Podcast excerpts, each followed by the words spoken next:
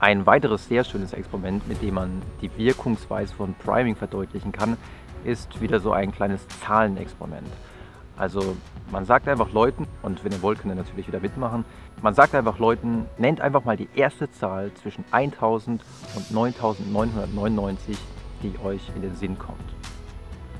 Und wenn man Leute so fragt, das hat sich in der Studie von Kobowi gezeigt, dann nennen ca. 52% eine Zahl, die mit der Ziffer 1 beginnt. Also sowas wie 1394 oder 1832. Also einfach eine Ziffer, die mit der Zahl 1 beginnt. Wenn man die Fragestellung ein bisschen verändert, aber so, dass sie eigentlich inhaltlich immer noch genau das gleiche bedeutet, indem man zum Beispiel sagt, nenne die erste vierstellige Zahl, die dir in den Sinn kommt, dann nennen nur noch 24% der Versuchspersonen eine Zahl, bei der die erste Ziffer eine 1 ist.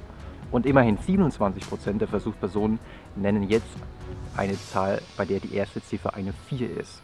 Und ich kann mir vorstellen, der eine oder andere, der hier schon häufiger zugeschaut hat, kann sich zusammenreimen, woran das liegt.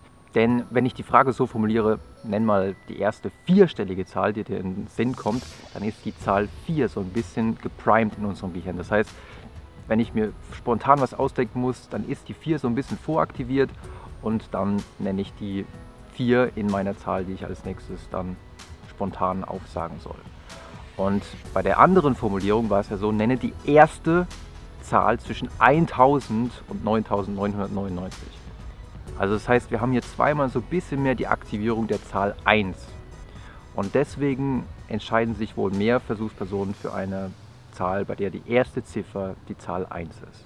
Und natürlich ist es jetzt ein ziemlich einfaches Beispiel, aber wir haben ja in der Vergangenheit schon gehört, dass Priming eine große Rolle spielen kann im Alltag. Zum Beispiel, wenn man im Supermarkt französische Musik spielt, dann entscheiden sich Menschen eher für den französischen Wein äh, als zum Beispiel für den deutschen Wein. Und für den deutschen Wein entscheiden sie sich eher, wenn im Hintergrund so äh, deutsche Bierkellermusik zu hören ist. Oder wenn in der Luft der Geruch von einem Allesreiniger ist, von so einem Zitrus-Allesreiniger, dann haben Versuchspersonen eher die Motivation, mal wieder zu Hause aufzuräumen oder mal wieder zu putzen.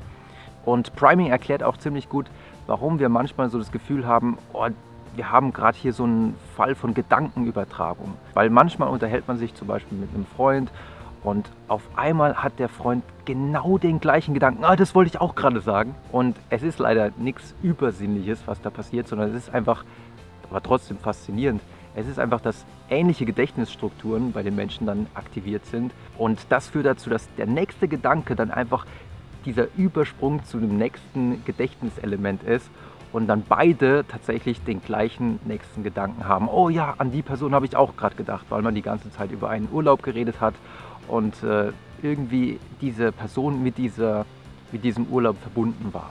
Soweit also mal wieder ein kleiner Ausflug in den Bereich des Primings. Ich hoffe, ihr fandet es interessant und wenn ihr wollt, sehen wir uns beim nächsten Mal wieder.